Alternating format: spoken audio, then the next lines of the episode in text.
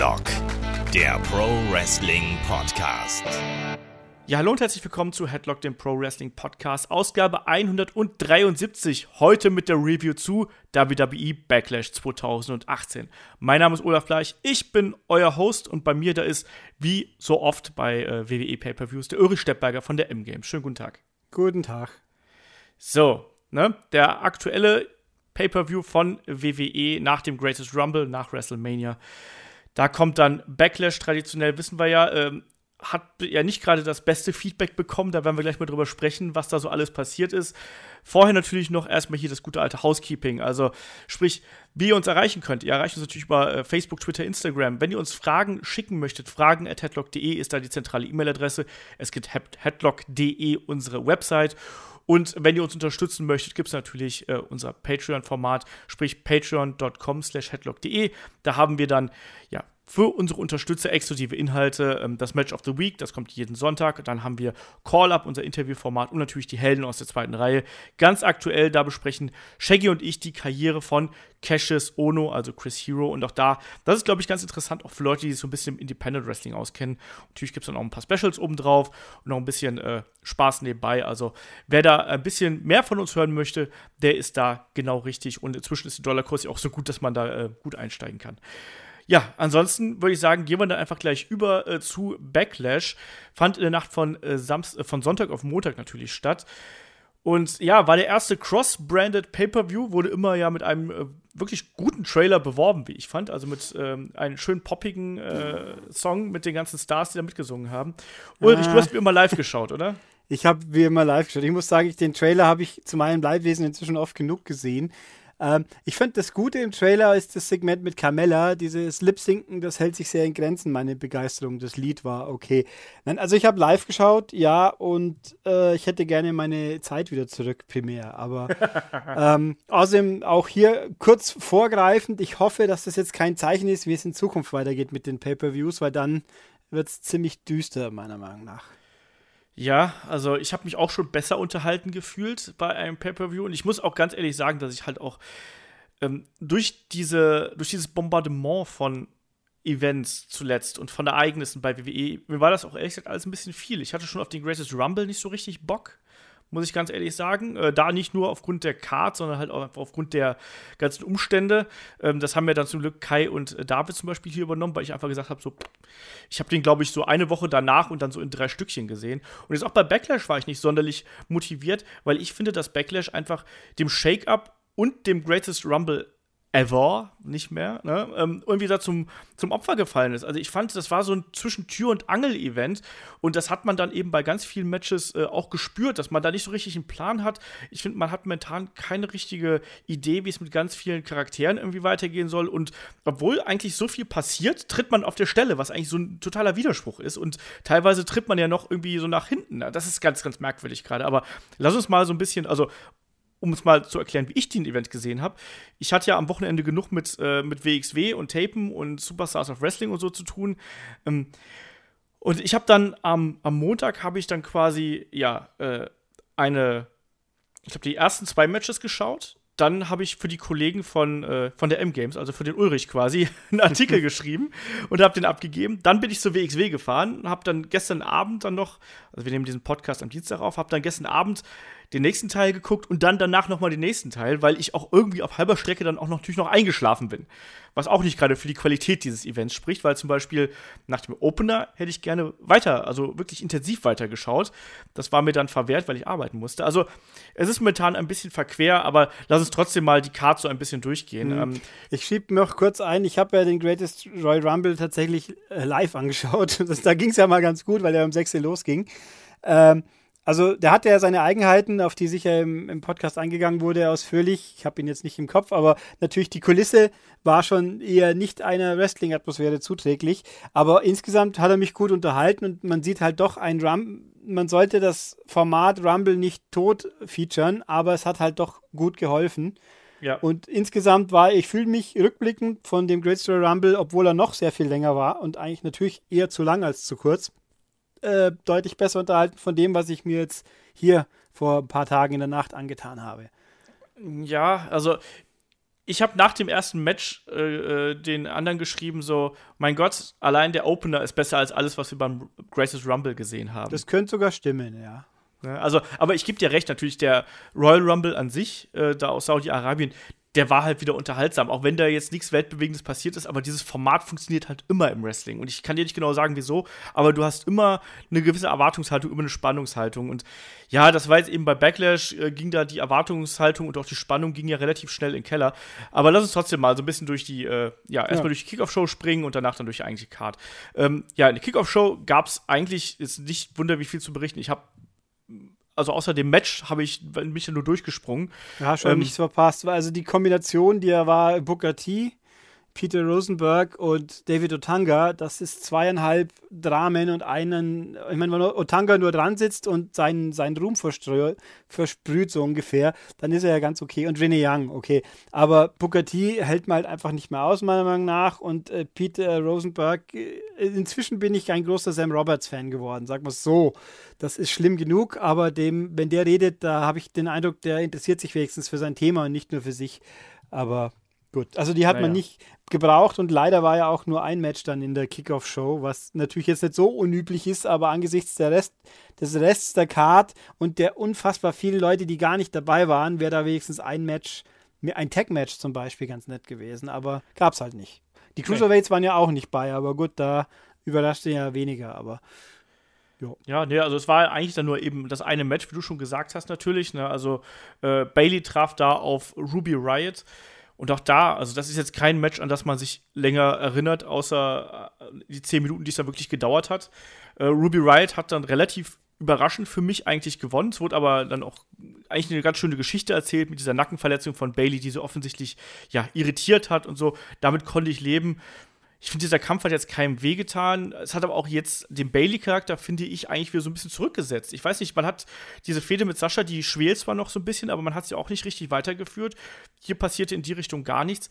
Ich finde das ein bisschen schade. Ansonsten war der Kampf in Ordnung. Ja, ich, ich fand, für ein Kickoff-Show-Match war es auf jeden Fall einmal frei, hat funktioniert. Ich bin jetzt auch nicht der größte Ruby Riot-Fan, aber die, also sie kann was, sie macht es vernünftig, aber sie spricht mich halt nur begrenzt an, völlig, völlig überraschend, so oberflächlich wie ich bin. Ha. Ähm, und Bailey war irgendwie ein bisschen lustlos, lieblos, ein bisschen schlampig das Ganze. Ich meine, man könnte das ja rechtfertigen, weil sie sich ja vorher mit Sascha nochmal gezofft hat. Ja. Äh, aber auch, und die hat man ja auch zwei, dreimal gesehen, wie sie beim Match zusieht, aber sonst nichts macht. Äh, also Bailey habe ich, My Bailey hat sich für mich ja schon länger ein bisschen überlebt. Ich finde sie einfach nicht interessant. Und so gesehen war das Match an sich schon gut. Ich meine, jetzt sind ja auch, Riot Squad ist ja jetzt quasi allein. Die sind ja jetzt einmalig, in Anführungszeichen, weil ja der, der Absolution-Klon, äh, andersrum sind sie ja nicht mehr, weil Absolution gibt es ja nicht mehr. Ergo sind die jetzt der einzige Stable, der so agiert, sag ich jetzt mal. Also, ja, wobei, wer weiß, ob es bei SmackDown nicht auch noch. Ah, ja, gut. Also, jedenfalls, hat, ich fand es gut. Das Eingreifen war auch nicht zu, zu doof, zu, äh, zu krass, irgendwas. Und als, als, also, es war so, so belanglos es war, es war besser als vieles, was danach noch kommen sollte. Das ist eigentlich auch schon traurig genug, finde ich. Aber, also, es war ein guter Einstieg und so haben halt die Frauen das, drei Matches gehabt statt zwei. Genau, das kann man halt so machen äh, als, als Einstieg in den äh, in die Kickoff-Show, dann auch als Einstieg in den Pay-Per-View. Wie gesagt, das hat niemandem wehgetan. Ähm, ja, aber eigentlich mit dem richtigen Match of the Night startete dann ja auch, auch der Event, nämlich dann mit dem äh, Kampf um den äh, WWE Intercontinental Championship zwischen Champion Seth Rollins und The Miz. Und eigentlich ist es total absurd, dass das das Match des Abends gewesen ist. Äh, nicht, weil die Leute hier, die da dran beteiligt worden äh, waren, dass die nichts könnten, aber eigentlich sind das ja zwei Wrestler von unterschiedlichen Brands und eigentlich hat niemand erwartet, dass hier The Miz in irgendeiner Weise eine Chance hat. Ich habe auch gedacht, das wird so ein Mid-Card-Match, weil es so 10 Minuten, schwupp, äh, ganz solide und dann sind wir glücklich so ungefähr. Aber die beiden haben hier ein echtes Feuerwerk abgerissen und ich war tatsächlich an irgendwann an dem Punkt, also spätestens nach dem zweiten äh, Skull Crushing, äh, Crushing Finale, dass ich geglaubt habe, dass hier der Titel wechseln kann, dass du Miss, Miss gewinnen kann. Und das, finde ich, haben die beiden wirklich ganz, ganz herausragend gemacht. Das war ein fantastisches, fantastisches Match. Ähm, absolut Match des, des Abends bei äh, Backlash und wahrscheinlich auch eines der besten WWE-Matches, was wir seit, seit Ewigkeiten äh, im Singles-Bereich gesehen haben. Also Ulrich, wie hast du hier den Kampf gesehen? Ja, ich stimme dem voll zu. Es war ein tolles, schön lang, also schön lang, lang und nicht langweilig, viel los, viel hin und her. E eben auch, wie du sagst, den Eindruck, dass man sich die, sie werden es nicht machen, aber es könnte doch sein, es würde sich jetzt nicht verkehrt anfühlen, wenn Mist doch gewinnen würde. Und auch mir kam auch vor, dass Rollins mal so richtig Bock hatte, jetzt mal wieder was abzuziehen. So quasi, wir zeigen es allen. Äh, nicht, dass er sonst irgendwie groß schlammt, aber da haben sich zwei gefunden, die prima zusammenpassen. Und es ist eigentlich schade, dass es das jetzt auf Ewigkeiten wieder nicht mehr geben wird, oder Ewigkeiten ähm, länger wohl nicht geben wird. Das hat einfach, da hat alles gepasst. Das war ein Top-Match. Besser, ja. besser kann man. Ich meine, oft sind ja jetzt bei den, so rückblickend fällt mir schon auf, dass bei Pay-Per-Views oft die ersten ein, zwei Matches richtig gut sind. Und dann immer, dann fällt es immer ab. Es waren aber meistens oft dann auch wiederum Tag-Matches wenn mhm. halt New Day oder, oder die Usos oder irgendjemand. Ähm, und hier war es mal ein Singles-Match, das wirklich super funktioniert hat. Also es war, war toll und dann denken wir sich, guter Auftakt. Und dann, ja, genau das. Ja, aber. Und man muss auch ja. mal dazu sagen, also hier war auch das Publikum natürlich voll drin. Ne? Also du hast gemerkt, die Leute, die waren am Anfang also so mittelinteressiert, die haben sich so auf, auf Seth Rollins natürlich gefreut, aber ähm, ich fand, dass das. Äh, ja, die haben, also die beiden hier im Ring, die haben da wirklich das Beste draus gemacht. Ne? Und die Leute hatten dann wirklich richtig Bock auf den Kampf. Und du hast gemerkt, dass die mitfiebern, dass sie mit jedem Nearfall so, oh nein, und das, die beiden haben es hier geschafft, das Publikum komplett in ihrer Hand zu halten. Und natürlich dann am Ende mit dem, mit dem Stomp von, äh, von Seth Rollins äh, ist er dann als Sieger da aus dem Ring hervorgegangen. Das war ein ganz, ganz erstklassiges Match. Da, ganz im Ernst, wenn man Backlash bis jetzt noch nicht gesehen hat, sollte man sich zumindest diesen Kampf anschauen. Danach, man wenn man aufhören, ganz, ganz ja. viel Zeit hat. ja, man kann auch vorspulen zu dem Promo, auf den wir dann auch noch kommen, aber auch das ist schon traurig, wenn man sowas sagen muss. Aber na gut.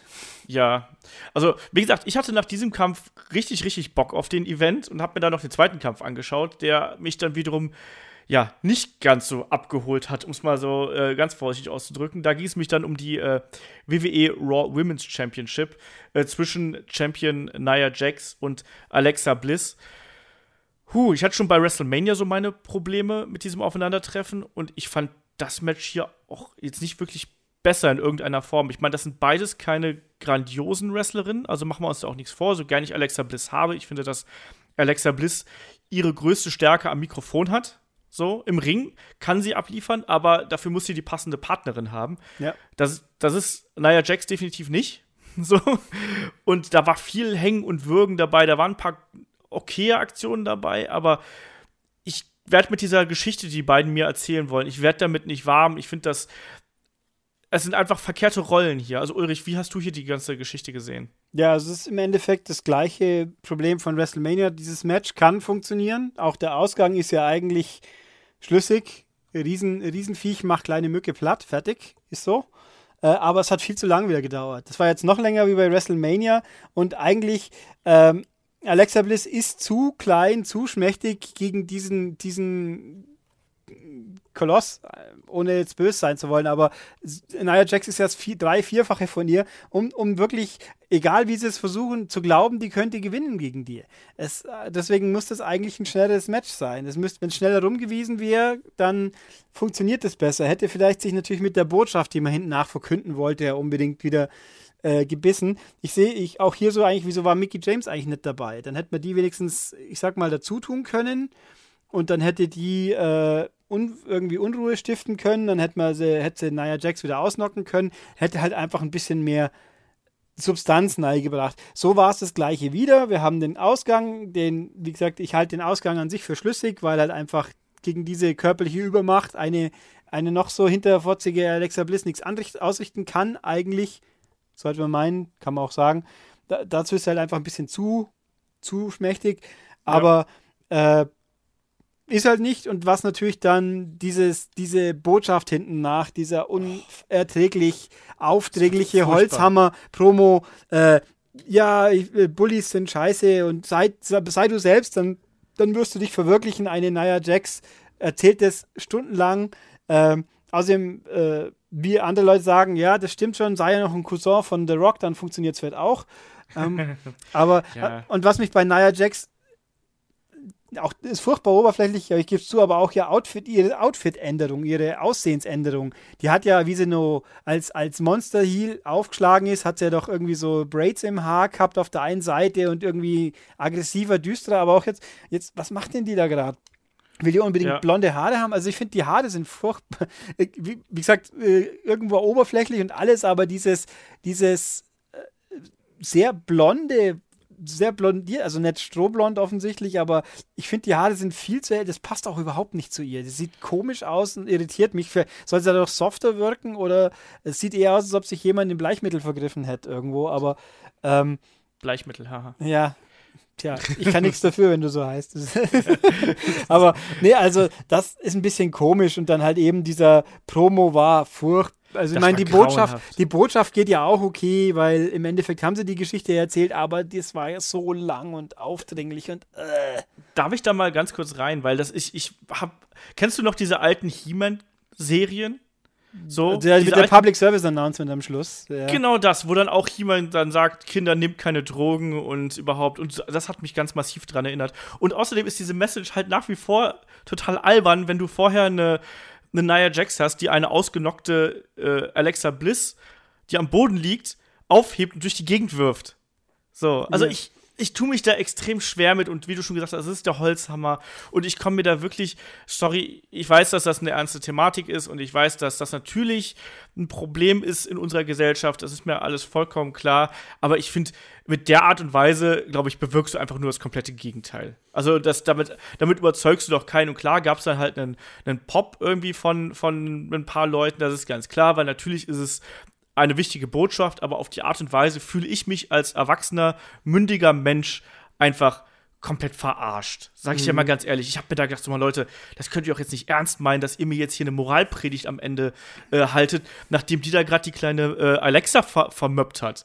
So, wer ist denn jetzt? Also, da, das, das, ich krieg da nicht die Motten bei. Und das Problem ist ja, dass es auch eigentlich alles ist, äh, überwiegend ich meine, wer ist unser großer Nia Jax-Fan? Christian, glaube ich, gell? Ja, Chris ja, ist ein also, extrem großer Nia Jax. Ähm, das ist, ich, ich bin jetzt nicht so ultra kritisch über, über ihre Fähigkeiten. Natürlich sieht man, dass sie nicht besonders gut ist und eher schlecht. Das hilft halt auch der ganzen Sache nicht weiter. Ich denke mir auch immer so, stell mir da eine Piper Niven hin, die halt auch äh, anatomisch nicht wesentlich anders aussieht, aber halt dafür was kann und auch ja. irgendwie was rüberbringt. Das, und die erzählt dann sowas. Die ist sicher früher auch verausglacht worden von den ganzen blöden kleinen Kindern. Aber der würde ich das halt eher abnehmen können und die hätte auch, äh, ja, sie hätte eine andere Ausstrahlung. Ach ja, mal gucken. Wobei mir auch so, ich weiß ja auch gar nicht, wer jetzt bei, bei Raw überhaupt rumrennt, mit dem sie als nächstes gekoppelt wird. Oh Gott. Ja, schauen wir mal, wie sich das weiterentwickelt da. Also insgesamt war das das war wrestlerisch nicht besonders schön. Es war keine Vollkatastrophe, aber es war nicht besonders schön. Und von der Message her war es einfach wie immer mit dem Holzhammer. Und ich, ich habe da massiv meine Probleme mit. Und da denke ich mir halt auch manchmal so, vielleicht bin ich einfach zu alt für die Geschichte. Und vielleicht sollte ich einfach wieder in den, weiß ich nicht, 14-jähriger Teenager-Modus zurückschalten in meinem Hirn, aber das geht leider nicht mehr. Deswegen, ich fand diese Moralpredigt am Ende fand ich ganz grauenhaft. Aber machst du nichts, das ist die Art und Weise, wie, wie wir eben momentan offensichtlich Nia Jax platzieren möchte. Wobei Kann man probieren. Genau, wobei hier natürlich auch nur auffällt, die, weil ja schließlich äh, äh, Alexa Bliss jetzt die letzten paar Raws ihre Public Service Announcements hatte und die waren großartig. Die waren halt einfach auch so viel besser. Äh, bös und fies natürlich, charakterpassend, aber die bringt sowas halt rüber. Und eine Naya, die halt so äh, thront über dem Häufchen Elend, die bringt es halt nicht rüber. Nee. Aber Ach nee, das war nix. Wie gesagt, wrestlerisch passen die beiden nicht so wirklich zusammen. Da war viel, viel Gewürge dazwischen und auch gerade dieses, teilweise auch so am, am Rande des, des Albernen, wenn dann eine Alexa Bliss, die, glaube ich, noch nie im Leben einen vernünftigen Front-Headlock angesetzt hat, versucht irgendwie eine Guillotine anzusetzen. Das ist albern. Das sah nicht gut aus und das war wrestlerisch durchwachsen und von der Geschichte her noch durchwachsener und von der Moral am Ende noch ganz furchtbar einfach. Und das, da mache ich jetzt einen Deckel drauf, weil das, sonst, sonst rege ich mich einfach zu sehr auf. Und es gibt noch genug Momente heute, wo ich mich aufregen kann. kann. so, nächstes Match ähm, gibt es ja Jeff Hardy gegen Randy Orton um die äh, WWE United States Championship. Ich habe mir, als ich diesen Kampf, als der anfing, habe ich mir gedacht, mein Gott, es ist das Jahr 2018 und wir sehen Jeff Hardy und Randy Orton nochmal gegeneinander. So. Und eigentlich waren die beiden ja früher in der Lage, wirklich auch ein gutes Match miteinander zu bestreiten. Also wenn man da so zehn Jahre zurückgeht, das äh, lief da schon zwischen den beiden. Hier war das irgendwie vom Aufbau her zu mau. Zwei Babyface-Wrestler gegeneinander hat auch für mich hier überhaupt nicht funktioniert. Das war insgesamt, wie ich finde, ein solide gearbeitetes Match. Ein typisches Randy Orton-Match und auch auf der anderen Seite ein typisches Jeff Hardy-Match. Und am Ende dann mit einem relativ plötzlichen Finish, wo man immer eigentlich gewartet hat, so, kommt jetzt der RKO, kommt jetzt der RKO, stattdessen gab es dann den Twist of Fate und die Senton Bomb oder Swanton Bomb und dann war das Ding gelaufen. Auch da, ähm, das habe ich gesehen und direkt wieder vergessen, war aber wrestlerisch, wenn auch recht langsam, trotzdem okay. Ulrich, deine Meinung? Ich wollte auch gerade sagen, ich, hab's ich weiß, dass ich es gesehen habe, aber mir fällt nichts mehr dazu ein, wirklich. Außer Randy Orton hat immer noch zu lange Haare. Das, da kann ich mich nicht so recht dran gewöhnen, dass er jetzt plötzlich Haare hat wieder. Du hast äh, doch so einen Haarfetisch, oder? Also nein, es ist halt ungewohnt. Also, äh, nein, also Nia Jax, das fällt wirklich nicht, das, das, das lenkt mich ab, dass die jetzt plötzlich so. Äh, das erinnert mich ein bisschen an Jessica Alba in Fantastic Four im zweiten Teil, wo sie dann plötzlich nicht mehr helle Haare hatte, sondern wirklich schlampenblonde Haare und das sah ganz furchtbar aus. Das passt halt auch vom Teint der vom Teint einfach nicht her. Aber egal. Nein, also dieses Match, es war, ich weiß, dass ich es nicht furchtbar fand, sonst wüsste ich wahrscheinlich noch mehr drüber, aber es ist schon es ging irgendwie an mir vorbei. Es war einfach. Also, und eben, dass es nicht schnell war, das habe ich mir auch noch gemerkt. Aber das, ja, also ja. In, in, Relation nach rückblickend war es sicher eins der besseren in der Hinsicht, weil es hat mich wenigstens nicht wirklich aufgeregt. Ja, also wie gesagt, es war solide gearbeitetes Match zwischen den beiden. Natürlich Randy Orton äh, relativ dominant. Äh, Jeff Hardy dann eben am Ende mit dem Comeback. Wie gesagt, man hat die ganze Zeit immer gewartet, eigentlich, dass der RKO kommt. Jeff Hardy hat es immer abgewendet und dann hat er am Ende selber gekontert quasi. Ich muss übrigens ja. sagen, ich habe Jeff Hardy letzte Woche, hat er ja gegen, gegen wen hat er da gewonnen gehabt? Weißt du? Ja, im, Im Royal Rumble war doch auch ein Titelmatch. Gegen Jinder Mahal, meinst ja, du? Richtig, ja. Ähm, das habe ich äh, hinten nach, ich, immer, eigentlich müsste ich ja WWE kommen, respektive den YouTube-Kanal eher mal aufpassen. Da gibt es ja immer viele kleine Schnipselchen, so behind the scenes oder nach den Shows und so. Äh, da war dann äh, das Interview mit Jeff Hardy, wo dann äh, Woken Matt Hardy um die Ecke kommt, hinter ihm. Yeah. Und er dann und Jeff so kurz irgendwie mitten im Interview in seinen Brother Nero-Tonfall verfällt und dann so sagt, ich habe eine Erfahrung. Und dann kommt halt Matt sagt, Brother Nero, I am so happy in seinem komischen Tonfall. Und Jeff steht so daneben und denkt sich, oh, mein verrückter Bruder ist da, ja. Ich rede mal mit ihm so und tu so, als ob ich, als ob, als ob er ganz normal wäre. Das fand ich unheimlich lustig, weil, also ja, und äh, also in dem Rahmen sehr witzig, weil halt eben so, hier hast du den normalen Jeff Hardy, der ja so mhm. ist, wie er halt als Hardy Boy war. Und da hast du den Wahnsinnigen und die unterhalten sich relativ quasi normal miteinander. Und, das, und dann geht der so weg und dann der so, ja, tschüss. Das war, also das fand ich, kann man bei, ist bei YouTube, glaube ich, bei der WWE. Ja. Nachdem die ja nur jeden Tag 50 neue Videos hochstellen, muss man halt ein bisschen suchen danach.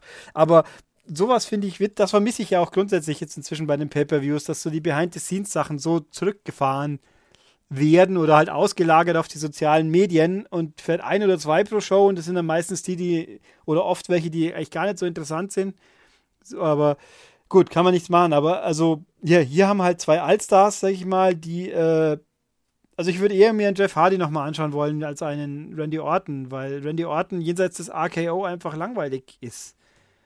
Ja. Und, und auch, halt. Und, und äh, Jeff Hardy vermittelt auch noch ein bisschen so einen Eindruck, dass er noch gerne mehr zeigen könnte, als er vielleicht kann durch seine ganzen Eskapaden von früher. Aber Randy Orton ist mehr so der Eindruck, der ist zufrieden mit dem, dass er eigentlich nichts macht, so ungefähr ja, wie gesagt, die, ich finde, die beiden haben ja relativ souverän ihren Stiefel runtergezogen. Das, ja. das Ding, ganz im Ernst, das Ding könntest du jetzt auch bei einer Deutschlandtour zeigen. Dann wären alle Leute glücklich, wenn sie das so sehen würden. So, dann wären sie zufrieden. Für eine Pay-Per-View war mir das ein bisschen zu wenig. Aber ich bin halt auch mal gespannt, wie sich jetzt ein Jeff Hardy entwickelt. Wir haben schon mal drüber gesprochen. Also ich finde, dass er auch aus diesem alten Hardy Boys-Gimmick wieder so ein bisschen rauskommen muss, wenn er jetzt schon wieder einzeln unterwegs ist. Ich finde, er müsste wieder ja, vielleicht macht er so eine Metamorphose durch. Ne? Vielleicht dann auch das alte Steam wieder, also nicht das Hardy Boys Team, sondern äh, äh, das, was er dann danach gehabt hat bei seinem World Title Run. Vielleicht auch wieder ein bisschen Gesichtsbemalung oder so. Ich glaube, dass er langsam aus diesem Nostalgia-Act raus muss, weil mich langweilt das auch langsam ein bisschen, obwohl ich Jeff Hardy auch echt gerne mag. Wenn ich auch finde, dass er natürlich früher, klar, besser war und agiler war. Heutzutage nagt eben auch der Zahn der Zeit ein bisschen an ihm. Aber trotzdem ist er noch immer jemand, der mich unter, unterhalten kann und der vor allen Dingen auch ein natürliches Charisma mitbringt. Aber da muss in, den, in die Figur muss ein bisschen Bewegung rein. Und bei Randy Orton, wenn ich da sage, in die Figur muss Bewegung rein, dann ist das ja ein Widerspruch in sich eigentlich. also, deswegen, Randy Orton ist halt irgendwie da, der ist der laufende Internet-Meme mit seinem RKO und der darf hin und wieder mal ins Bild springen und Leute RKOen. Dann sagt man, wow, und als Zuschauer, wenn man in der Halle ist, ist man auch glücklich, wenn er RKO zeigt, aber ansonsten, ich braucht den erstmal nicht mehr. Vor allem nicht, auch nicht in dieser weichgespülten äh, Babyface-Rolle. So, weiter geht's mit, äh, ja, dann gab's was äh, sehr Unterhaltsames. Dann gab's nämlich das äh, Segment mit Elias, wo er äh, ja mal wieder ein Konzert geben wollte, aber sehr oft unterbrochen worden ist.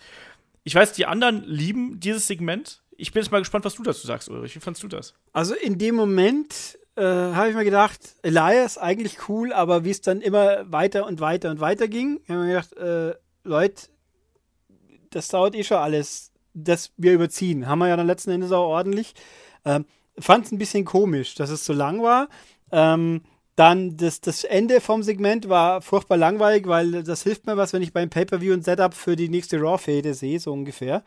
Ähm, und, und also Bobby Roode war hier fehl am Platz an diesem Segment. Der ganze Rest ist in seiner Seltsamheit, war es dann also schon sehr unterhaltsam und rückblickend auch eins der besseren Geschichten dieses Pay-Per-Views. Es war, also ich meine, vor allem, dass natürlich mit New Day anfängt. New Day finde ich im Ring immer noch unterhaltsam. Das Gimmick an sich äh, reicht mir insgesamt so richtig und das und seit sie die Pancakes dabei haben, noch viel mehr. Das ist, das ist mir ein Schritt zu doof.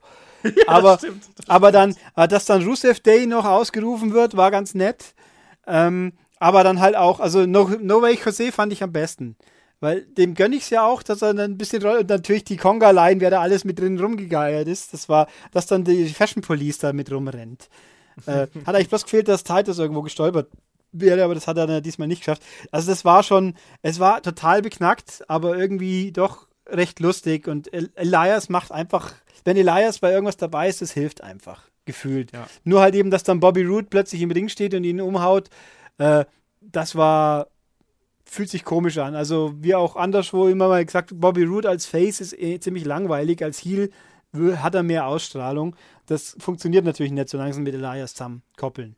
Ja, es ist halt einfach so. Also, ich fand auch das Segment in sich unterhaltsam. Ich fand am absurdesten, also klar war das alles absurd, aber für mich am absurdesten sah ähm, Big E aus mit dieser Pauke vor seinem Bauch und mhm. diesen Rückenträgern, die aber offensichtlich nur für normale Menschen gebaut worden sind und nicht für ihn. Und die, das saß ja mehr oder weniger fast auf seinem Nacken irgendwie, weil, genau, ja.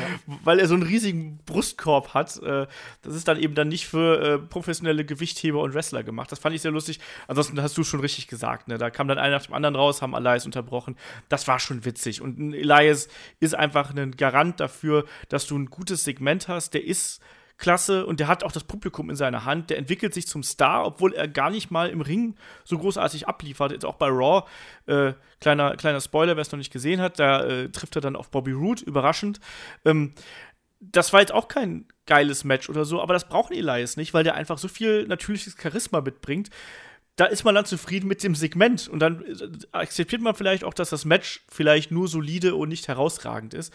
Aber deswegen, also das war ein sehr, sehr unterhaltsames Segment, was einen dann, finde ich, auch wieder so ein bisschen aus der Liturgie rausgerissen hat, was dann ja ein Randy Orton hinterlassen hat, so ein bisschen. Also das hat Spaß gemacht, das kann man so machen. Weiter ging es dann mit Daniel Bryan gegen Big Cass schon wieder so ein Bully-Ding, oder? Also schon wieder so ein kleiner gegen den großen. Ähm, ja, auch wenn das danach keine Moralpredigt gegeben hat. Ja, ähm, ich weiß gar nicht, was ich dazu groß sagen soll. Ich finde es natürlich ein bisschen schade, dass ausgerechnet Daniel Bryan so äh, erstmal mit Big Cass fäden muss, so als Übergang, vielleicht bevor äh, The Miz mit Daniel Bryan äh, weitermachen darf. Aber der Kampf an sich war da. Ich fand, Big Cass wirkte trotz Daniel Bryans Unterstützung und allem drum und dran ein bisschen überfordert. Ich, er wirkte irgendwie ein bisschen nervös auf mich. Und ich fand das Ende ein bisschen zu plötzlich. Also, weil es eigentlich keinen richtigen Setup dafür gegeben hat, warum Daniel Bryan, also klar, warum er ihn in den Yes-Lock nimmt, weil er gewinnen will, logischerweise, aber es gab keine Vorbereitung auf diese ganze Geschichte und dass dann Big Cass, obwohl er halt eben seven feet tall ist, äh, dass er dann sofort austappt, hat mich überrascht. Ansonsten fällt das auch wieder in dieselbe Kategorie wie Randy Orton gegen Jeff Hardy. Das ist ein Kampf, den habe ich gesehen und habe ihn wieder vergessen. Das Wichtigste ist wahrscheinlich dann auch der, die Attacke dann eben nach dem Match von Big Cass gegen Daniel Bryan, was wiederum darauf hindeutet, dass der Kampf eben, also dass diese Fehde noch weitergeht. Ulrich. Ja, das kann man. du nimmst mir die Worte aus dem Mund sozusagen. Es tut mir leid. Ähm, das ist. Ich fand das Match ziemlich unprickelnd, ich, weil Brian, so gut er ist, er braucht äh, er kann ein Match nicht ohne eine zweite Person vernünftig machen. Und, und Cass, ich habe Cass an, am Anfang mit Enzo zusammen, ich fand sehr erfrischend, auch äh, das hat sich natürlich sehr schnell abgenützt. Ähm, als Einzelwrestler weiß ich nicht, da fehlt einfach zu viel. Ich meine, der war ja zu NXT-Zeiten, habe ich ihn, glaube ich, immer nur im Tag-Team gesehen.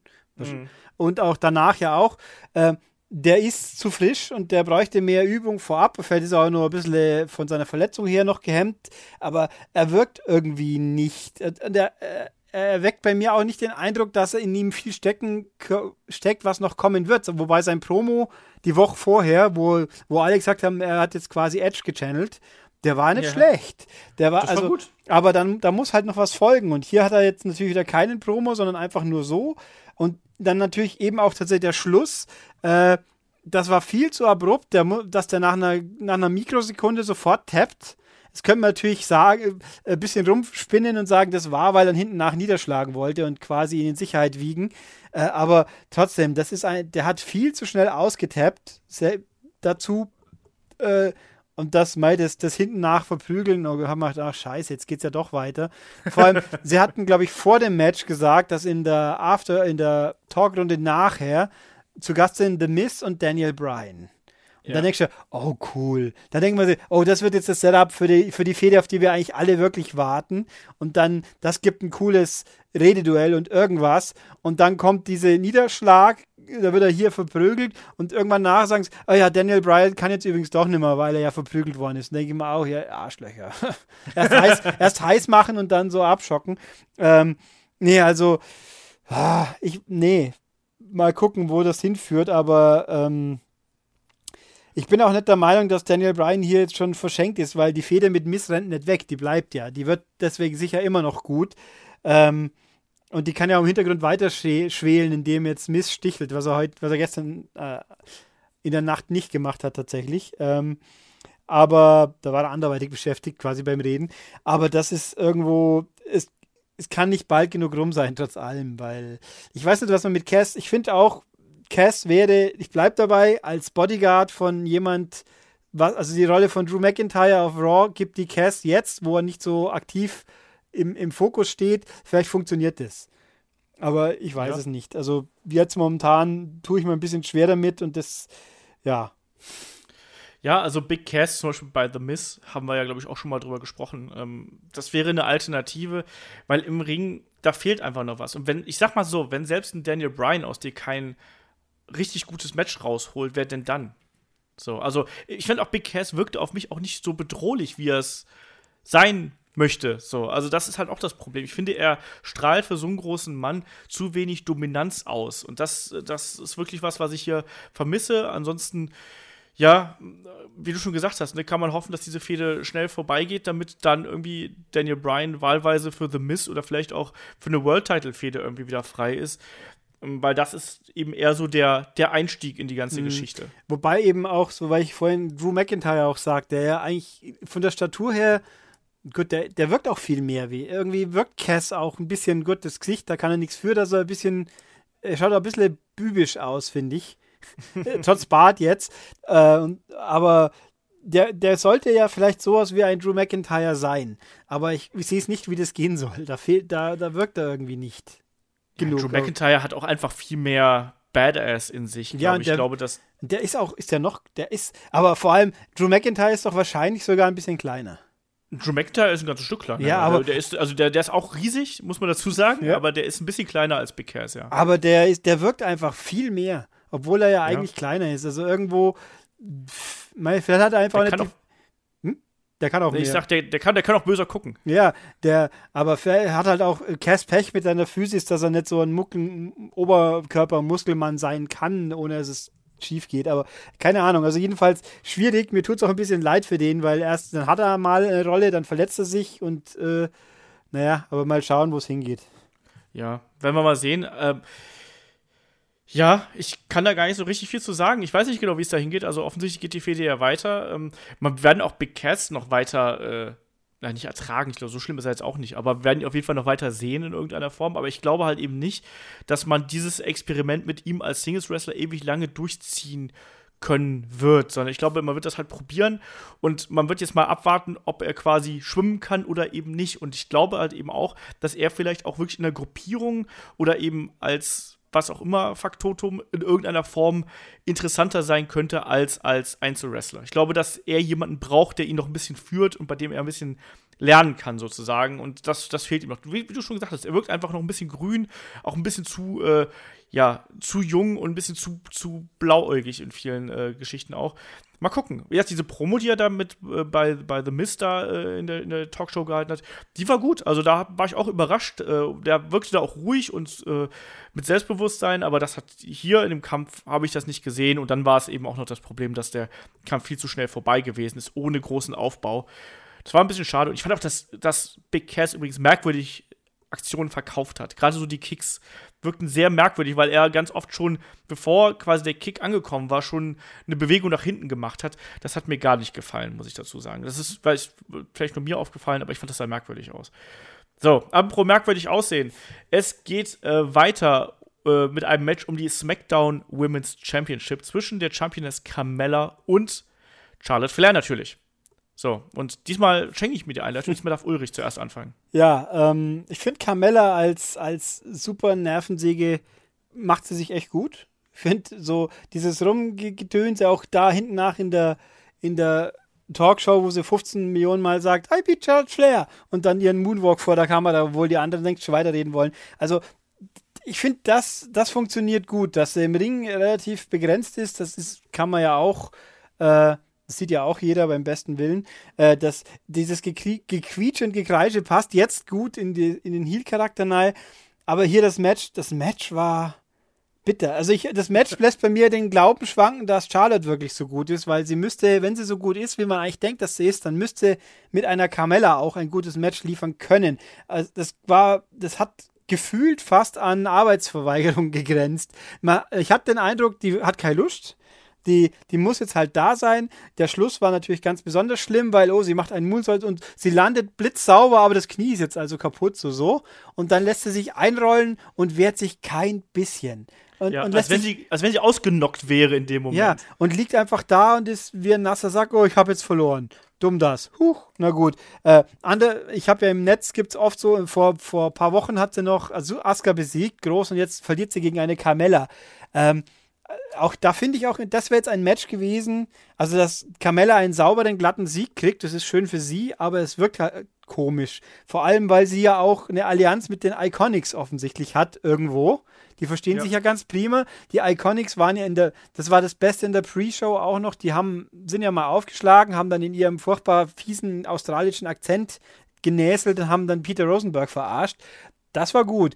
Da, also da hätte ich mir gewünscht, dass die am Ring irgendwie auftauchen und diesem Match halt ein bisschen eine Note geben, weil einfach was so ohne Interference passiert ist, war einfach bitter irgendwo. Also es war jetzt nicht super furchtbar schlecht, aber es war halt einfach dahingespult. Eine Carmella möchte sicher mehr, kann es aber vielleicht nicht und eine Charlotte kann mehr und wollte scheinbar nicht. So hat sich für mich angefühlt. Das war ganz ein komisches Match. Ja, also ich wusste auch nicht genau, wie man hier die beiden positionieren möchte. Also ich hatte, auf der einen Seite hatte ich, das, hatte ich den Eindruck, man wollte Carmella nicht zu schlecht aussehen lassen gegen eine körperlich überlegene, das darf man auch nicht vergessen, ne? also gegen eine körperlich sehr, sehr überlegene Herausforderin mit Charlotte Flair. Auf der anderen Seite wollte man aber auch Charlotte halt eben nicht zu schlecht aussehen lassen. Und heraus kam dann so eine ganz komische Geschichte, wo dann eben eigentlich 80% des Matches nur aus Headlocks und irgendwelchen anderen Geschichten bestand. Also, das war sicherlich, also wrestlerisch war das nicht viel. um es mal so ganz klar auszudrücken. Das war kein gutes Match. Das war, äh, ja, Arbeitsverweigerung finde ich ein bisschen hart, aber es war halt eben nicht wirklich unterhaltsam. Ich fand wirklich am unterhaltsamsten da noch zu beobachten, wie Carmella jetzt ihren Charakter versucht darzustellen. Und das finde ich halt so gut gemacht. Wrestlerisch war das Ding boah, keine Ahnung, also nicht der Rede wert, äh, ist hier noch untertrieben. Also das war nicht gut. Das war von der Matchstory her äh, nicht besonders aufregend. Ich finde, das hat, wie du schon gesagt hast, hat Charlotte auch irgendwie geschadet, weil sie halt eben irgendwie dadurch, ja, dieser, dieser Sieg, dieser absolut großartige Sieg gegen äh, Asuka wurde dadurch eigentlich entwertet natürlich, ne? Und ich habe keine Ahnung, was man damit bezwecken will. Also klar versucht man natürlich irgendwie eine, äh, eine Carmella irgendwie da jetzt offensichtlich so ein bisschen zu etablieren. Ich hätte aber auch eher einen Eingreifen von den Iconics erwartet, um hier ja sowohl Carmella zu unterstützen, als auch um Charlotte ein bisschen zu schützen. Und so war das eben. Dieses, dieses Finish war totaler Blödsinn. Also, und Charlotte hat schon ganz, ganz andere Sachen eingesteckt Ne, also ich meine, die war im Hell in a Cell und ich weiß nicht was und hat die größten Wrestlerinnen besiegt und ist nun mal der Nummer 1 Women's äh, Star bei WWE und wird sicherlich auch einer der ganz, ganz großen Stars bei WWE, jetzt geschlechterübergreifend. Aber insgesamt war das hier eben das war nix. Ja, vor allem eben der, der letzte Moment lässt halt den ganz faden Geschmack übrig, dass er sich, ja. wenn sie wenigstens gezappelt hätte oder halt irgendwas, ich meine, dann kann das ein Überraschungseinrollen und Pin, die sind ja meistens so, diese Überraschungs- äh, Roll-Ups, wo dann jemand verliert, die sind ja alle oft nicht, die sind ja oft nicht so wirklich glaubwürdig, aber wenigstens wird es dann einigermaßen versucht zu verkaufen. Uh, ich bin überrascht worden. Aber, aber die liegt halt einfach wehrlos da und lässt über sich ergehen, so an, von so einer zwei Kopf kleineren Person aufgerollt zu werden, weil sie ja das Knie vorher anscheinend wehgetan hat. Was, äh, also gut, sie hat dann ja hinten nach die Knie schon runtergerollt und wenigstens ein bisschen so vermittelt, es könnte ja vielleicht sogar wirklich was gewesen sein, aber war es ja wohl nicht, aber na, also das, das war ärgerlich. Also ja. ich, ich habe nichts dagegen, dass Carmella noch Champion ist äh, oder Championess, vor allem wenn sie die Iconics mehr einbinden, was halt hier eben nicht passiert ist. Äh, deswegen, ach, alles komisch. Fügt, ja. fügt sich halt zusammen. Also die zwei Frauenmatches waren beide leider. Das beste Frauenmatch war in der Pre-Show. Das ist halt auch schon mal bitter irgendwo. Und die zwei waren halt einfach, ah, ja, schle schlecht gemacht. Nicht unbedingt. Ja, so insgesamt. Ja, auch vom Plan her einfach. Aber das ist ja auch, das hat sich ja durch den Tag gezogen quasi. Ja, also das war insgesamt halt eben. Und ich muss ganz ehrlich sagen, zu dem Zeitpunkt war mir dieser Event eigentlich auch schon relativ egal. Also man merkt das vielleicht, ich bin ja sonst auch mal gern, gerade wenn die Events richtig schlecht sind, also man erinnere an, an WrestleMania, bin ich ja dann gerne mal emotional. Ab diesem Punkt war mir der Event eigentlich schon fast egal, weil mich diese drei Matches, die wir jetzt hintereinander gesehen haben, die haben mich so ein bisschen eingeschläfert. Ich habe ja dann auch gesagt, ich bin ja irgendwie dann so zwischendurch auch mal eingenickt und so und äh, das ist auch kein Wunder eigentlich, weil da ist jetzt, da, da war emotional nichts dabei, was mich in irgendeiner Weise berührt hätte. Und man hat mit keiner Geschichte auch nur ansatzweise es geschafft, mich in den Bann zu ziehen. Es wurden keine Charaktere irgendwie gefestigt. Also klar, eine Carmella, da hat man so ein bisschen gesehen, so, ah ja, da möchte man hin. Das fand ich auch wiederum gut. Aber alles andere war halt einfach so, also so, so weißes Rauschen. Also das war alles einfach da das hat mir jetzt auch nicht wehgetan, muss ich dazu sagen. Also ich finde, ich habe schon deutlich schlimmere Matches gesehen als das, was jetzt hier gewesen ist. Aber es war einfach sowas von nebensächlich, dass ich mir halt denke, warum habt ihr diesen Event überhaupt veranstaltet, wenn das einfach nur so ein dahingeschluderter 0815-Kram ist. Ne? Also, wenn ich da in der Halle gewesen wäre, ich wäre da wahrscheinlich auch irgendwann richtig angepisst gewesen und hätte da irgendwie Terror gemacht, wenn ich, keine Ahnung, 50, 100 oder wie viel Dollar auch immer für ein Ticket ausgegeben hätte. Also, ne, ab dem Zeitpunkt war, habe ich mir bei dem Event schon gedacht, so, okay, jetzt warten wir, was noch kommt. Und dann kam eben AJ Styles gegen Shinsuke Nakamura. Genau. Und da war, da war bei mir auch dann gefühlt die Luft raus, weil man wirklich sich denkt, ihr könnt doch nicht ernsthaft. Das, gut, das letzte Smackdown-Match, das ist jetzt nicht so wild, aber das eine, das, das Match um den größten Titel, den ihr habt, der aktiv verteidigt wird, ne, sag ich jetzt mal, das kommt jetzt und danach kommen noch zwei Wegwerf-Matches, die völlig irrelevant sind. Und das ist, und da ist Main Event ist dann tatsächlich Roman Reigns. Äh, gut, da kommen wir nachher eh nochmal drauf. Aber das, ihr habt ein Titelmatch in der Show und das ist das dritte. Drittletzte, nicht das letzte. Nicht mal, also das war, da denken wir sich, okay, was soll's, so ungefähr.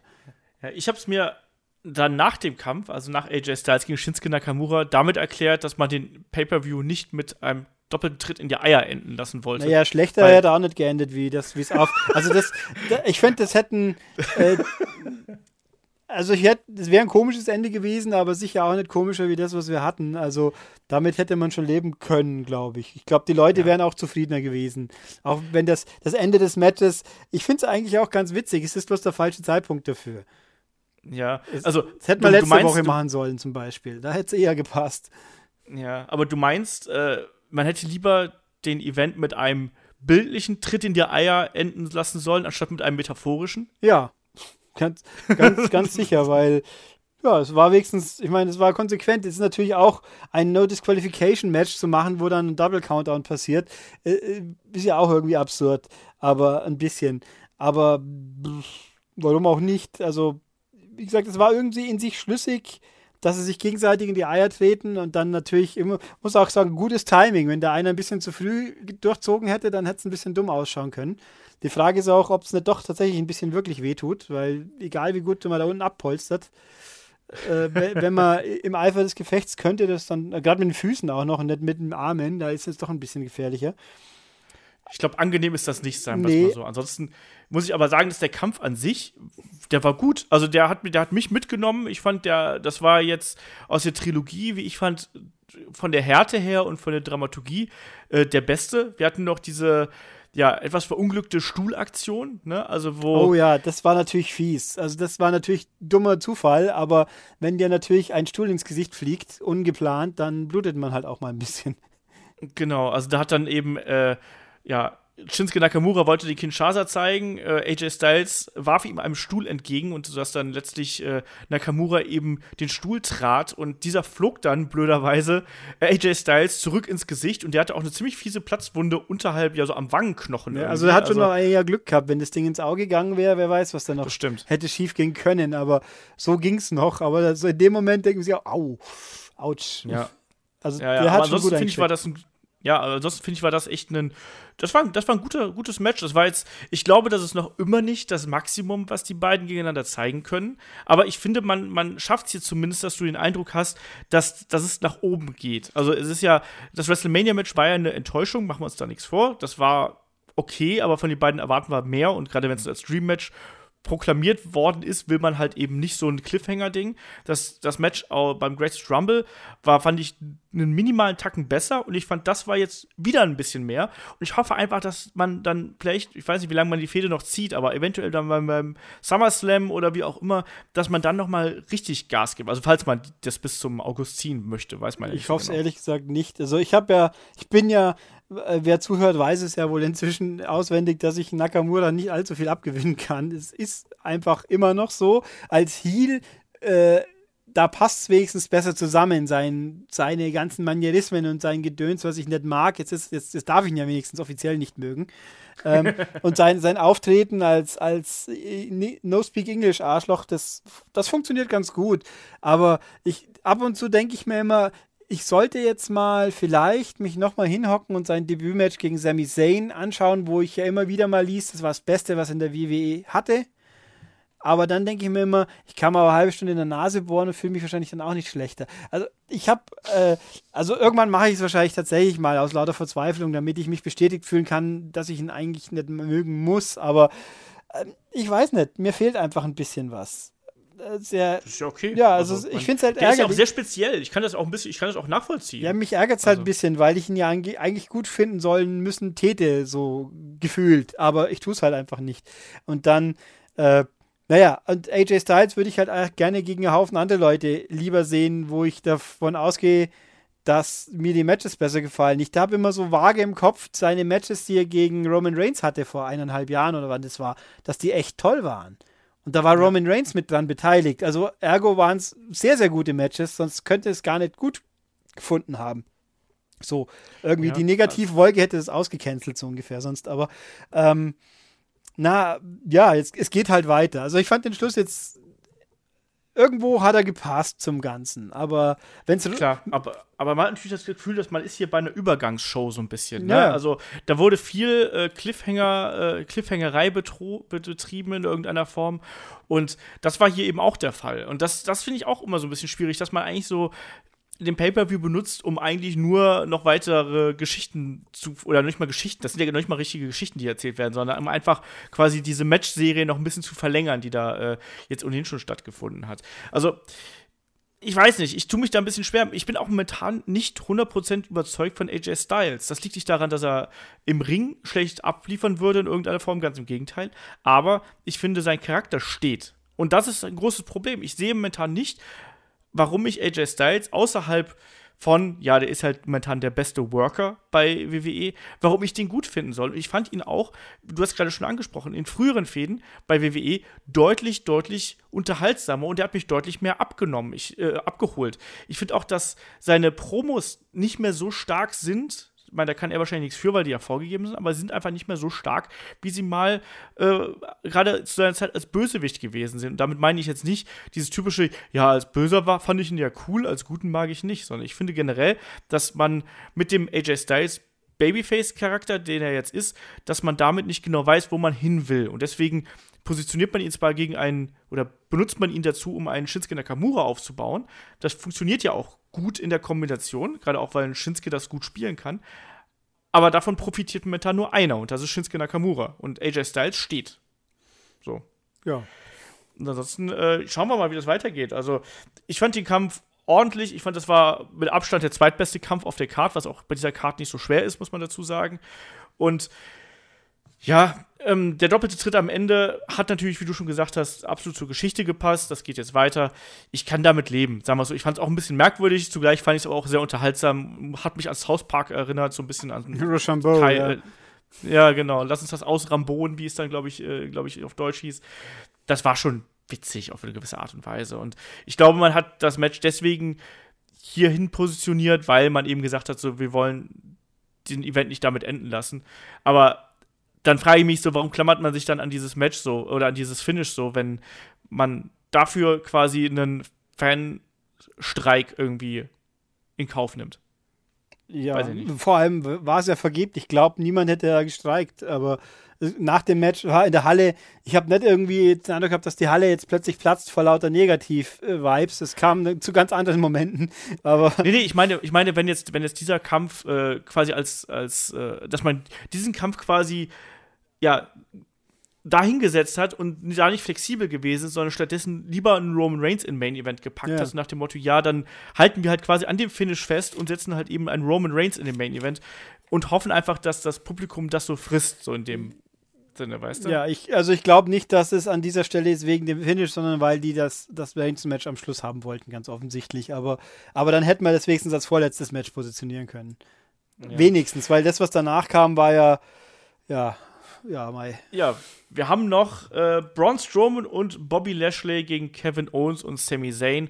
Und auch das war für mich kein Match, das war ein längeres Segment, ehrlich gesagt. Ja. Das war absolut vom In-Ring-Produkt her absolut nebensächlich, sondern es ging einfach nur darum, dass du noch mal so ein bisschen gezeigt hast, ja, wie Kevin Owens und Sami Zayn, wie, dass die sich nicht richtig grün sind und dass irgendwann jetzt auch der Split kommen wird, hoffe ich langsam mal. Also das zieht sich ja auch jetzt schon wie Kaugummi.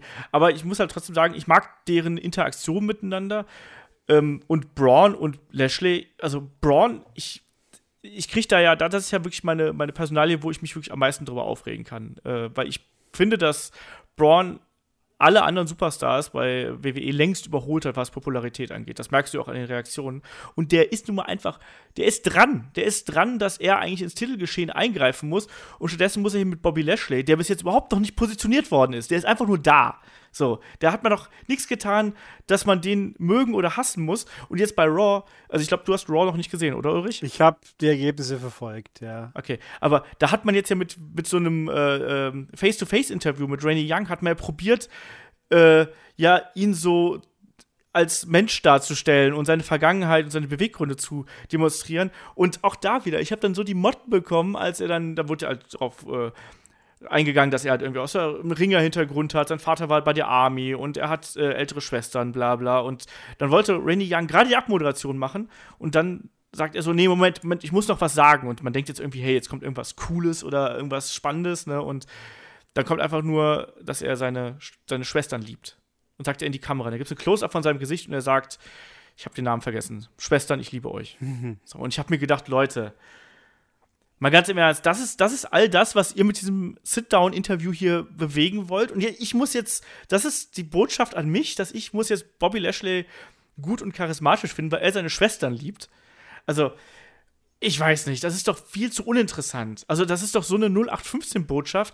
Da kannst du mir doch nicht erzählen, dass das den Charakter für irgendjemanden interessant macht. Und vor allen Dingen kommt dann dieser Typ dann in den Ring, der, äh, der, seine, der der Zerstörer sein soll, aber seine Schwestern liebt. Hm. Finde ich total dufte, den Typen. Ich weiß auch nicht. Also, das ist, das ist äh, höchst suspekt, was man da mit zu bezwecken versucht. Ähm, und so baut man halt keinen glaubwürdigen Charakter auch. Und ich finde ihn momentan stinkelangweilig, sage ich dir ganz ehrlich. Also, wie siehst du hier die, ja, diese drei Personalien? Äh, ich finde, also ich fange mal noch mit was anderem an, was mich an der ganzen Sache geärgert hat. Wir haben hier also einen dreieinhalb Stunden Pay-Per-View, der haben wir eine halbe Stunde überzogen. Wie dieses Match losging, da waren wir, glaube ich, schon in der Überzugszeit. Bin mir nicht mehr ganz sicher. Es, ja, doch, ungefähr. Ja, doch, da war es eigentlich schon rum. Da ging das, dieses Match erst los, quasi. Ähm, das ist das einzige Tag-Team-Match auf der ganzen Card. Es ist ja nicht mal wirklich ein Tag-Team-Match. Es war eben, wie Olaf sagt, mehr eine verkappte äh, Personality-Show mit ein bisschen In-Ring-Action. Und dann haben wir hier ein Tag-Team, was kein Team ist, nämlich Brown und Lashley. Und ein Tag-Team, was zwar als Tag-Team fungiert, aber eigentlich mehr so eine, äh, eine wie soll ich sagen, ein, eine Kooperation aus, aus, aus anderen Gründen ist und kein richtiges Tag-Team. Die werden sich eben irgendwann splitten. Ich bin allerdings der Meinung, äh, ich, ich würde sie gerne noch länger sehen, aber in einer vernünftigen Form. Das ganze Gedöns mit Shane und, und Daniel Bryan, das hat die nicht wirklich weitergebracht.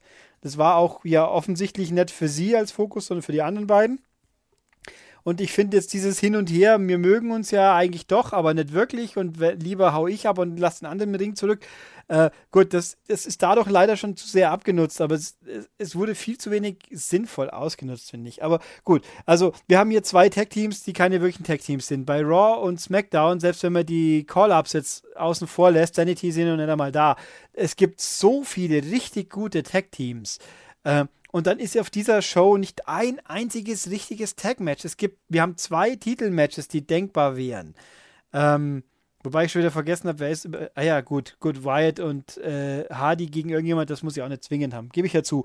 Aber, aber es gibt so viele und auch die Bludgeon Bros, die langweilen mich persönlich, aber, aber es gibt eben. Dann stellt New Day in den Ring oder New Day gegen Fashion Police von mir aus. Dann gut, die haben wenigstens, die, die durften wir ja wenigstens überhaupt sehen. Die waren ja wenigstens überhaupt da in der Conga-Line. Und dann hast du einen Seamus Cesaro, du hast die Usos, du hast äh, die, äh, ja gut, die AOP sind vielleicht noch ein bisschen zu frisch, da kann man ja streiten. Du hast Drew McIntyre, Dolph Ziggler, die als Team quasi jetzt ja Sinn ergeben, hat man ja gesehen jetzt bei Raw dann offenbar. Ähm, also so viel. Revival hast du auch Revival noch, natürlich. natürlich. Die, die, die Good Brothers von mir aus auch noch. Wer halt auch immer. So viele gute Sachen und die bleiben einfach komplett außen vor. Dafür kriegen wir ein, ein Jux-Tag-Team wo für ein Arsch ist. Ähm, ja, ich fand das Match, dieses Match in Anführungszeichen war auch, es war völlig überflüssig. Ähm, ich finde, es hat Owens und Zane nicht weitergebracht, kein bisschen. Ich finde, die sind da ein bisschen verbraten worden. Also, die sind, müssten beide so viel mehr kriegen können. Aber wenn es nach mir geht, bitte nicht wieder eine Fehde gegeneinander. So gut die auch ist, aber ich habe sie schon 20 Mal gesehen inzwischen. Ähm, und dann habe ich hier Braun ist aus Teflon, an den prallt jeder Scheiß ab. Gefühlt, der ist so over. Der, an de, dem, dem verzeiht man, dass er als Nikolas-Partner dabei war. Sagt, mein Gott, ja. musste sein. Und auch hier, er, er kam da raus und er hat eine, er kam besser weg, ein Bobby Lashley. Ich habe mir auch gedacht, ich, ich habe seine Glanzzeit in der WWE nicht verfolgt aktiv sofern es die denn gab, ich bin mir nicht so ganz sicher. Seine TNA-Impact-Zeiten auch gar nicht. Ich weiß, dass der eine große Rolle spielt, dass er jemand Wichtiges sein soll. Und auch, dass er in MMA offensichtlich sehr erfolgreich ist. Er hat wie viel? Zwei Niederlagen, glaube ich, und 15 Siege, das ist ja doch ziemlich viel. Ähm, ja. Aber der kommt da raus. Er ist nichts. Da steht ein großer schwarzer Typ mit einem blöden Stirnband sein Stirnband finde ich total doof. Äh, er hat, er zeigt im Ring nichts, was Besonderes ist. Er hat so einen Suplex, mit dem er Cass beinahe umbracht hätte vor einer Woche.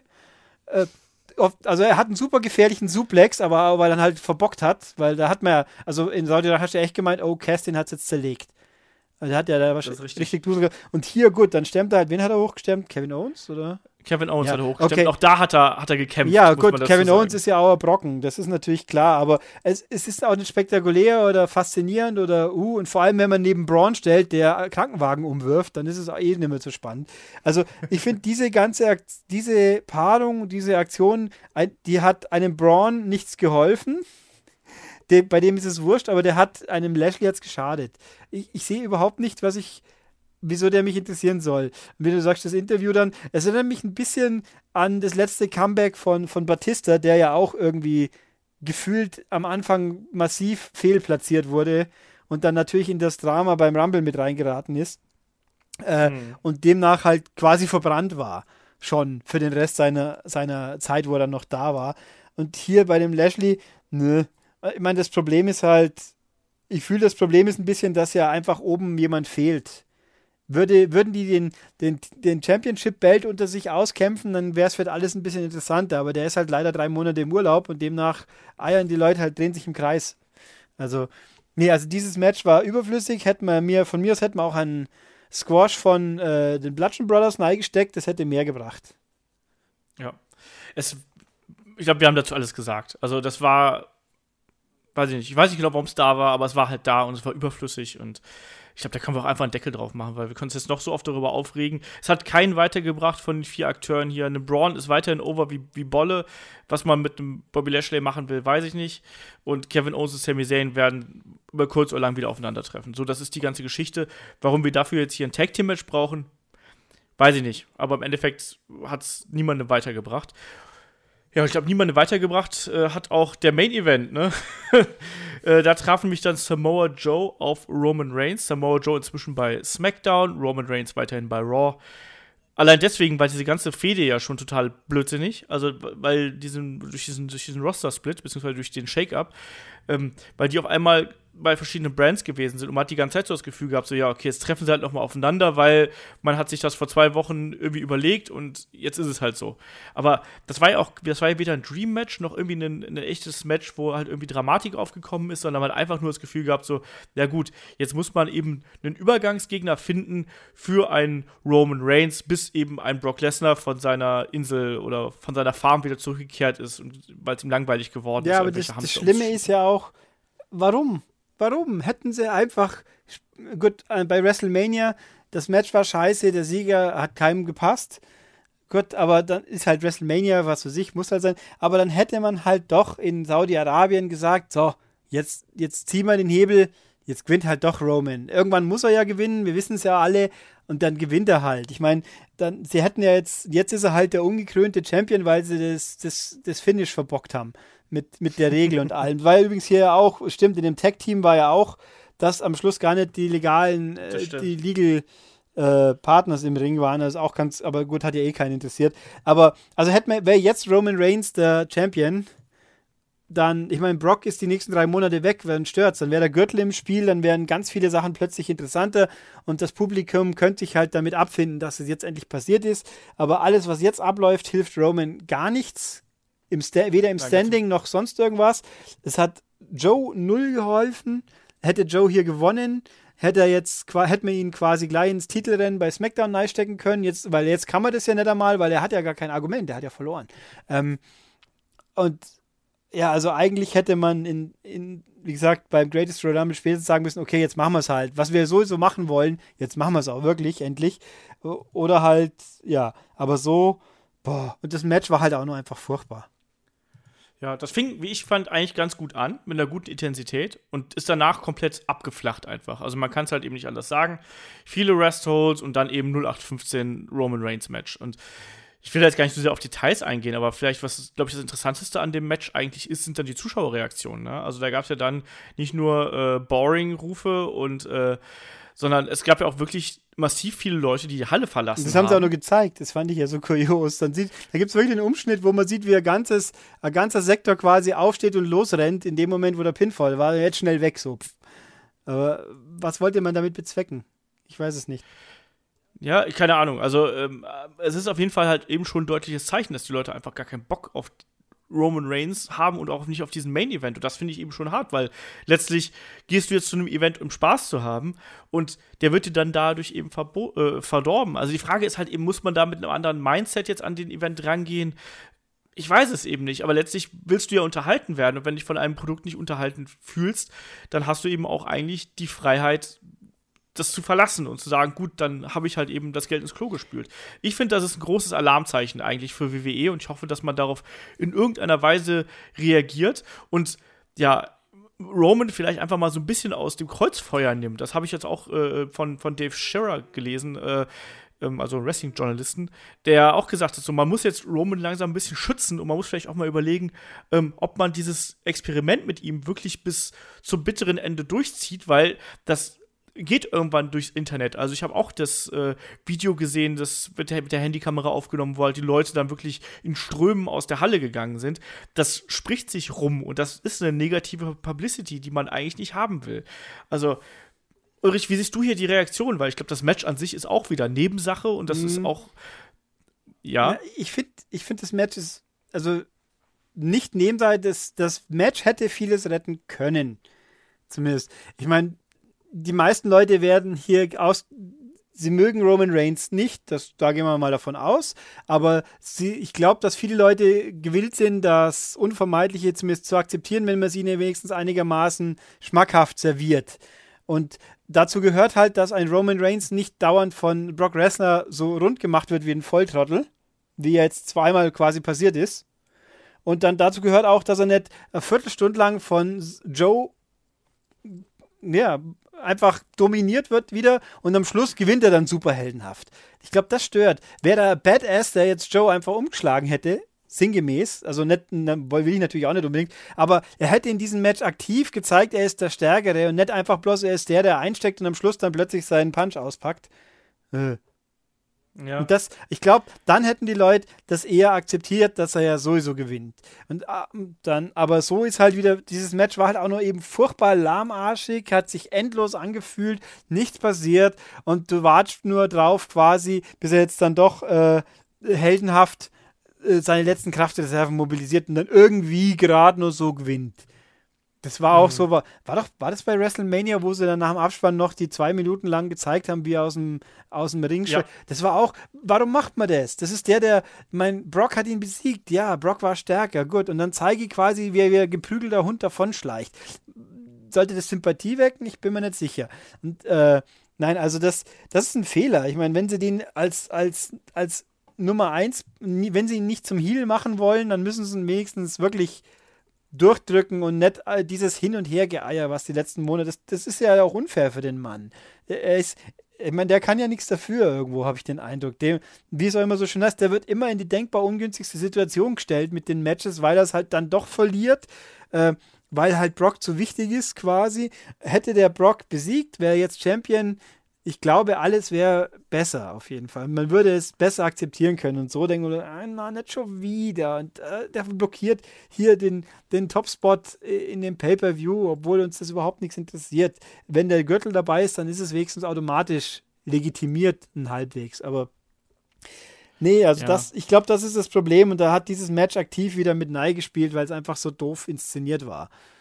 Ja, natürlich. Also da die ganze Main-Event-Riege bei gerade bei Raw ist halt gerade äh, extrem aufgeweicht in irgendeiner Form und man kann sich da sehr drüber ärgern. Und es, wie du schon gesagt hast, es ist natürlich nicht nur die Personalie Roman Reigns, die natürlich, klar, ich meine, er selber kann nichts dafür. Also ich habe auch nichts gegen den Wrestler Roman Reigns, weil das ist eigentlich ein guter. Also der bringt eigentlich alles mit, was du haben musst, um ein großer Star zu sein und auch um von den Fans angenommen zu werden. Und das wurde er ja anfangs auch. Also gehen wir ein paar Jahre zurück, da wurde er ja massiv bejubelt äh, beim, beim Rumble, wo, äh, wo, wo er da unter den letzten äh, gewesen ist. Ne? Gegen Triple H war das, glaube ich, damals. Und, und solche Sachen. Also das, das ist ja nun mal so. Aber die Art und Weise, wie er eben dargestellt wird ähm, und wie man ihn eben da positioniert, das ist einfach das, was den Leuten übel aufstößt. Weil die Leute wollen ganz offensichtlich nicht. Also zumindest die Erwachsenen wollen ganz offensichtlich keinen Roman Reigns an der Spitze sehen, sondern die wollen dann lieber einen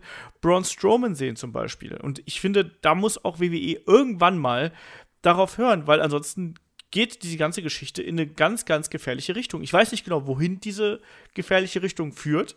Aber ich glaube, dass, ähm, dass man da langfristig irgendwie was machen muss, weil man damit eine ganze äh, ja, Zielgruppe quasi vergrätzt.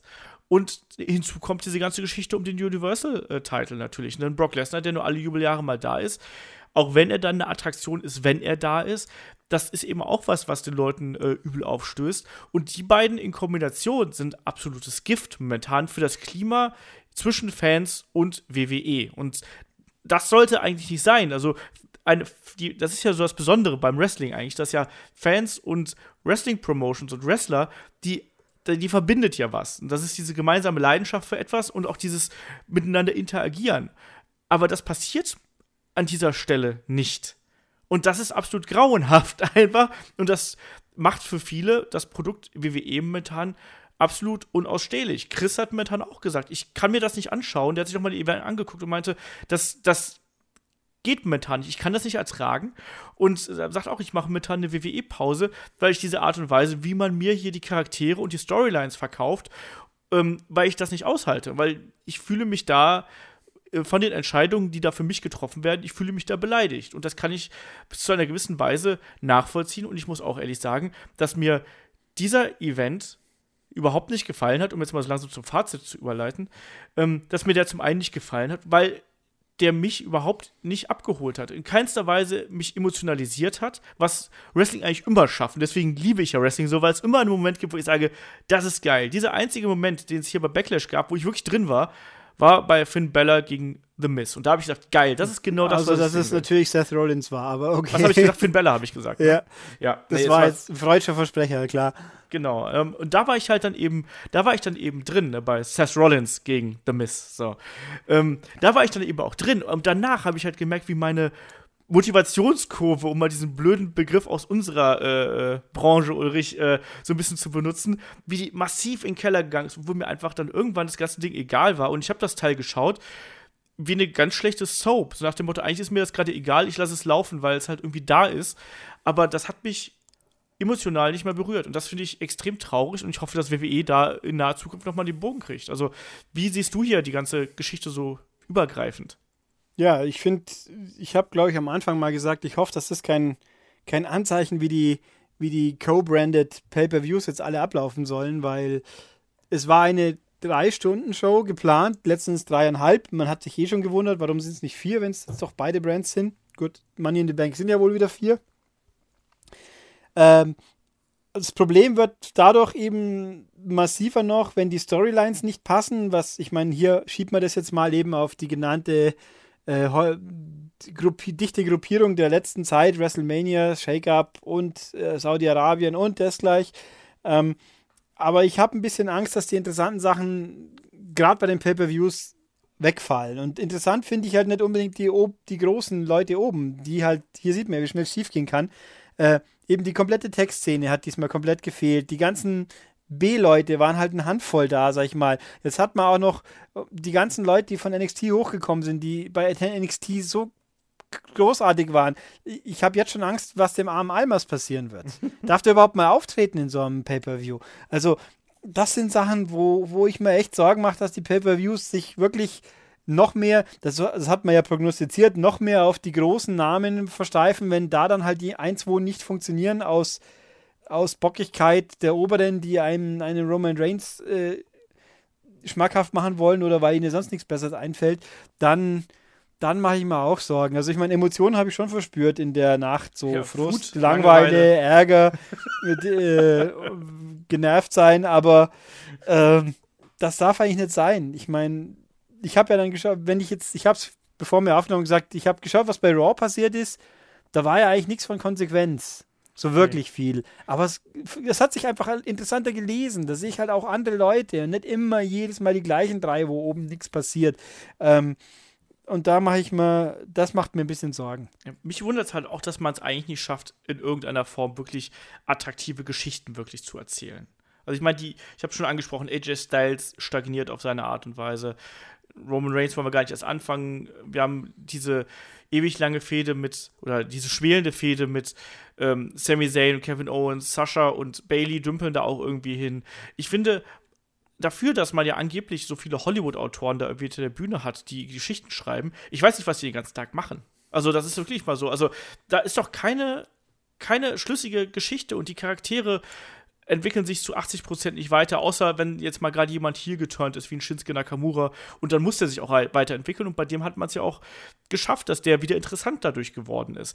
Aber wo sind denn wirklich mal die Geschichten? Wo sind die Intrigen? Wo ist das, was wir bei Wrestling so lieben, wenn wir einfach überrascht werden durch besondere Momente? Die, hat, die, die schafft man momentan nicht. Und ich weiß nicht genau, woran das liegt. Am Personal kann es nicht liegen, weil die Leute, die da im Ring stehen, das ist de facto das beste Roster wrestlerisch, was es jemals gab. Das ist das Problem ist, dass man nicht weiß, was man damit anfangen soll. Ja, und, und dass die drei Viertel davon eine äh, ne Pause bekommen haben, quasi. Weil halt eben die, ja, ein Finn Bella, was soll man mit dem schon anstellen? Und ach, so viele einfach, wo ich mir denke, mein Gott, ich meine, selbst ein Baron Corbin hätte mich jetzt hier mehr interessiert, wie so einiges, was da abgelaufen ist. Und das ist schon bitter, wenn man das sagen muss. Aber naja. Ja, also, also muss ich das jetzt mal überlegen, dass man jetzt quasi nach WrestleMania, wenn man jetzt mal den Greatest Rumble so ein bisschen außen vor nimmt und das Rumble-Spektakel an sich, aber wir haben jetzt zwei Main-Events mit Roman Reigns in Folge gehabt und beide waren auch keine guten Matches. Also klar, jetzt bei Money in the Bank haben wir dann halt eben Leitermatch äh, in, in irgendeiner Form. Das wird natürlich gut werden. Aber man muss doch auch sehen, dass diese, wie gesagt, diese Inter ich komme nochmal wieder darauf zurück, diese Interaktion zwischen Fans und den Wrestlern.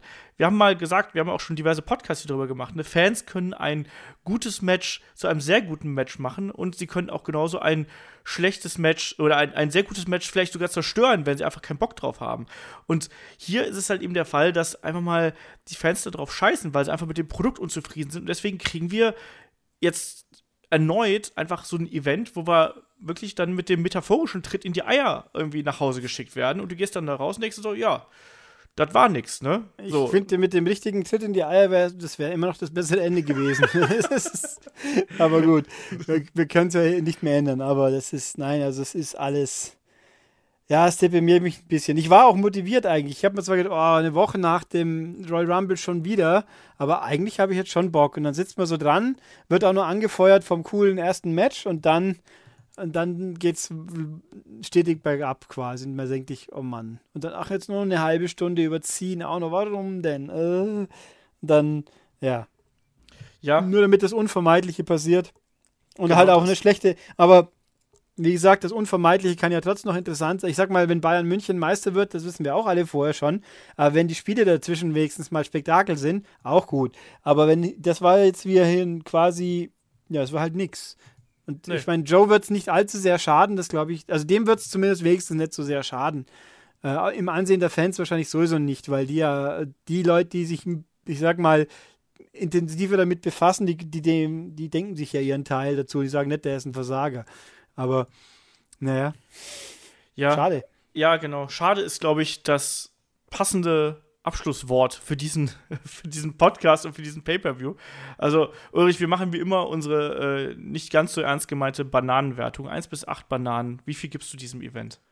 Äh, ich glaube, ich muss jetzt zwei sagen, weil das Roland Smith eins, dann der, der Promo von Elias ein halbes und eine halbe Reserve, weil ich irgendwie den Eindruck hatte, ich habe schon schlimmere Sachen gesehen, aber ich habe sie verdrängt ja. Irgendwie sowas. Ich bin mal, ich bin mal großzügig und gebe zweieinhalb, weil ich mich trotzdem einfach so gern an den Opener äh, zurückerinnere, weil der mir so gut gefallen hat, auch wenn ich gerade eben, was mir übrigens ziemlich häufig passiert, Seth Rollins und Finn Bella miteinander verwechselt habe. Ähm, nein, das war ein fantastisches Match, aber das rettet halt eben dann nicht die gesamte Card und der Rest ist eine Einöde an Unkreativität und sehr merkwürdigen Entscheidungen, die hier getroffen werden. Und wir haben es gesehen, wozu das geführt hat. Das hat dazu geführt, dass Leute die Halle verlassen haben. Wir haben auch bei Raw gesehen, dass die Leute ähm, extrem unzufrieden gewesen sind. Ähm, ähm, dass es wieder laute Buhrufe gegeben hat, dass die Buhrufe wieder runtergedreht worden sind. Ähm, das kann so nicht weitergehen und ich hoffe, dass WWE, wer auch immer da in der Gewalt ist, ich weiß nicht, ob das der gute Vince McMahon immer noch persönlich ist oder wie auch immer, aber ich hoffe, dass man, dass irgendjemand die Rufe aus dem hm. Fanlager hört und dass es da eine Änderung gibt. Ich glaube, man kann, man kann guten Gewissens mutmaßen, dass es nicht Triple H ist, der schuld ist, weil der macht einfach zu viel richtig in seinem sonstigen Leben, dass man nicht glauben kann, dass es ausgerechnet beim Flaggschiff so verbockt. Ja, also das, das Problem ist halt, man, man kann ja nicht in diese Firma irgendwie reinschauen und so. Aber das ist, es ist momentan echt traurig. Also man ist da wirklich so ein bisschen, ja, ne, was, was passiert da? Ich, ich kann es halt nicht nachvollziehen, was da momentan äh, abläuft. Ich hoffe, dass man da wieder die Kurve kriegt. Also wir haben jetzt, glaube ich, schon seit zwei Jahren sind wir schon so ein bisschen am Motzen. Wir haben hin und wieder mal wieder so ein, so ein Hoch gehabt. Jetzt, glaube ich, nach Backlash sind wir echt auf einem äh, historischen Tiefpunkt angelangt, um es mal so zu sagen. Und ich will da gar nicht großartig motzen, weil wir haben ja gesagt, da, es war auch ein bisschen Gutes an diesem Pay-Per-View, aber insgesamt war das Ding einfach eine Enttäuschung. So, Punkt. Und damit ja. machen wir auch einen Deckel hier drauf, würde ich sagen, oder, oder Ulrich? Ja, können wir mal nicht. Ich könnte noch sagen, wenn Dean Ambrose wieder zurückkommt, wird alles super. und, und lacht danach irre und, und reißt das Mikro aus der Wand oder so. Es, wobei, der würde jetzt in seiner Wurstigkeit, mir ist alles egal, ganz gut dazu passen, so stimmungstechnisch. Ja, ich glaube momentan, aber wirfst du einfach noch einen rein, mit dem man aktuell nicht genau weiß, was man anfangen soll. Das ist auch wiederum dann die Frage. Wobei auch einer der dramatischsten Momente des ganzen Pay-Per-View war natürlich auch die Vorschau auf die kommende Total Bellas Staffel, ja. Ja, ich habe auch Den, äh, ein Tränchen vergossen. Ja, wo dann dieses dramatische Gespräch im Schlafzimmer, äh, so, du, ich glaube, das wird doch nichts mit uns. Das war hart. Das war wirklich emotionell und mitreißend und also zumindest interessanter wie das halbe Pay-Per-View. Ach ja. Ach ja, naja. Lasst euch den Spaß am Wrestling nicht verderben, sage ich da einfach mal. Ähm, wenn ihr trotzdem noch mehr von uns hören wollt, auch wenn wir heute ein bisschen negativer äh, gewesen sind als ähm, das sonst üblich ist. Ähm, am Wochenende geht es weiter mit dem großen Wochenend-Podcast. Dann beschäftigen wir uns, also der Shaggy und ich, äh, mit Wrestling international. Sprich, wir schauen mal, wie funktioniert Wrestling in einzelnen Ländern und was für Ligen gibt es. Ähm, wo kann man sich vielleicht auch nach Alternativen umschauen, wenn einen gerade das Hauptprodukt so ein bisschen annervt, also der Marktführer WWE. Ähm, was gibt es da noch? Ähm, was sind die Eigenheiten vielleicht auch bei den Fans und bei den Promotions? Darüber werden wir sprechen. Ansonsten, ähm, wenn ihr uns unterstützen möchtet, patreon.com slash headlock.de. Da gibt es inzwischen fast 50 Podcasts, glaube ich, sind inzwischen schon auf Halde. Ähm, wenn ihr uns da mit äh, 5 Dollar äh, im Monat unterstützt, also 4 Euro und ein paar zerquetschte. Ähm, dafür habt ihr dann Zugriff auf das volle Archiv und auf das volle Arsenal. Äh, da kommt dann auf jeden Fall über den Sommer mit, glaube ich. Und ansonsten sage ich äh, vielen Dank, Ulrich, für eine weitere Review hier bei uns. Und damit sage ich auch Macht's gut, bis zum Wochenende. Bis dann, tschüss. Tschüss.